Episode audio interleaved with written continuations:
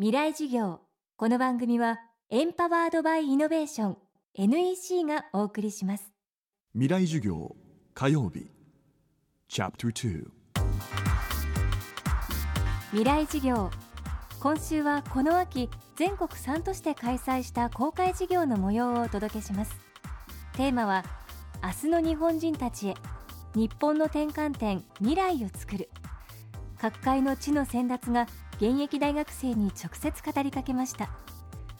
今週は清学院大学全学教授で国際政治学者の菅三淳さんの講義です。在日韓国人2世として熊本市に生まれた菅さんは早稲田大学大学院政治学研究科博士課程を修了後西ドイツへの留学を経て今年の3月まで東京大学大学院情報学館学際情報学府教授を務めていました。在日愛国の作法悩む力など著書も多く今年は心も30万部を超えるベストセラーになりあらゆるメディアで発言を続けています。菅三淳さんが今回掲げたテーマは幸福のあり方を問いかける。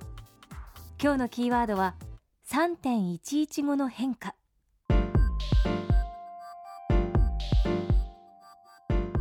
3月11日の大震災が起きてボランティアに出かけた人がいると思うんですね。まずこの中に茨城大学から来てボランティアをした。これは女性なんでしょうか？ちょっといないかな？この中に。ああなただね。茨城大学人文学部の若狭真希です、はい、あのボランティアに行って自分の中に変化が起きましたか？なんか。変化というかやっぱりその被災した現状を自分の目で見たことによって、うん、その現地に行く前よりも、もっと被災地の役に立ちたいっていう気持ちは強くなりました。わかりました。ありがとう。じゃあボランティアはあまり意味がないんではないか。やはりそれぞれの持ち場があってボランティアについてさほど大きな価値を持つ必要はあまりないんではないかと思う人ちょっと手を挙げてください。あちょっと聞きましょう。それはどういう理由で？早稲田大学のアンビルさつきです、うん、えっと、私は震災が起きた時に、うん、まあ、今まさに先生がおっしゃったように、うん、自分の持ち場があるなと思って私は東京出身でずっと東京に住んでるんですけど、でもこう今自分ができることをやることが、そのつながっていくんじゃないかなというふうに思って。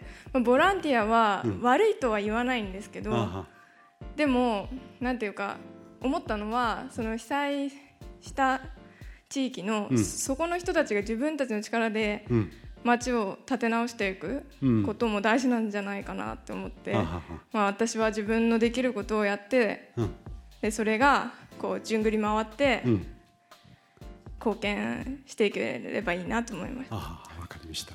皆さんにこの3月11日について話してもらったのはどういうことかというとですね皆さんの中にアメリカ合衆国がデフォルトを出すかもしれないということは信じられなかったと思うんですね。あるいは3月11日の大震災もあった。あるいはリーマンショックもあった。でヨーロッパでも大変な経済的不況があったりと。つまり私たちの生活はかなり不確実性に富んでいる。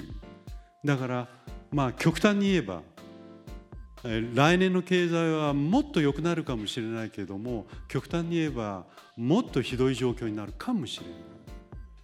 でつまり私たちは今不確実性の時代に生きていながらやっぱりどこかに皆さんが不安がある。でこれは大人もそうなんだ。大人というか社会に出てる人たちも。でこういう中で心の支えというか自分を支えるものがやっぱり必要なんじゃないかと思うんですね。菅三淳さんの講義は現在完全版ビデオポッドキャストで配信していますまたこのサイトではスプツニコさん安藤忠雄さん池上彰さん長沼武さん倉本壮さんの公開授業の様子も見ることができます未来事業2013で検索してチェックしてください。未来事業明日も菅三淳さんの講義をお送りします。もしもし。はーい。一本の糸でつながる糸電話。覚えていますか？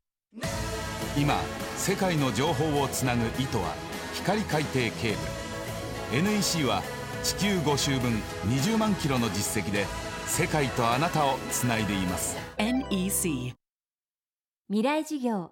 この番組はエンパワードバイイノベーション NEC がお送りしました。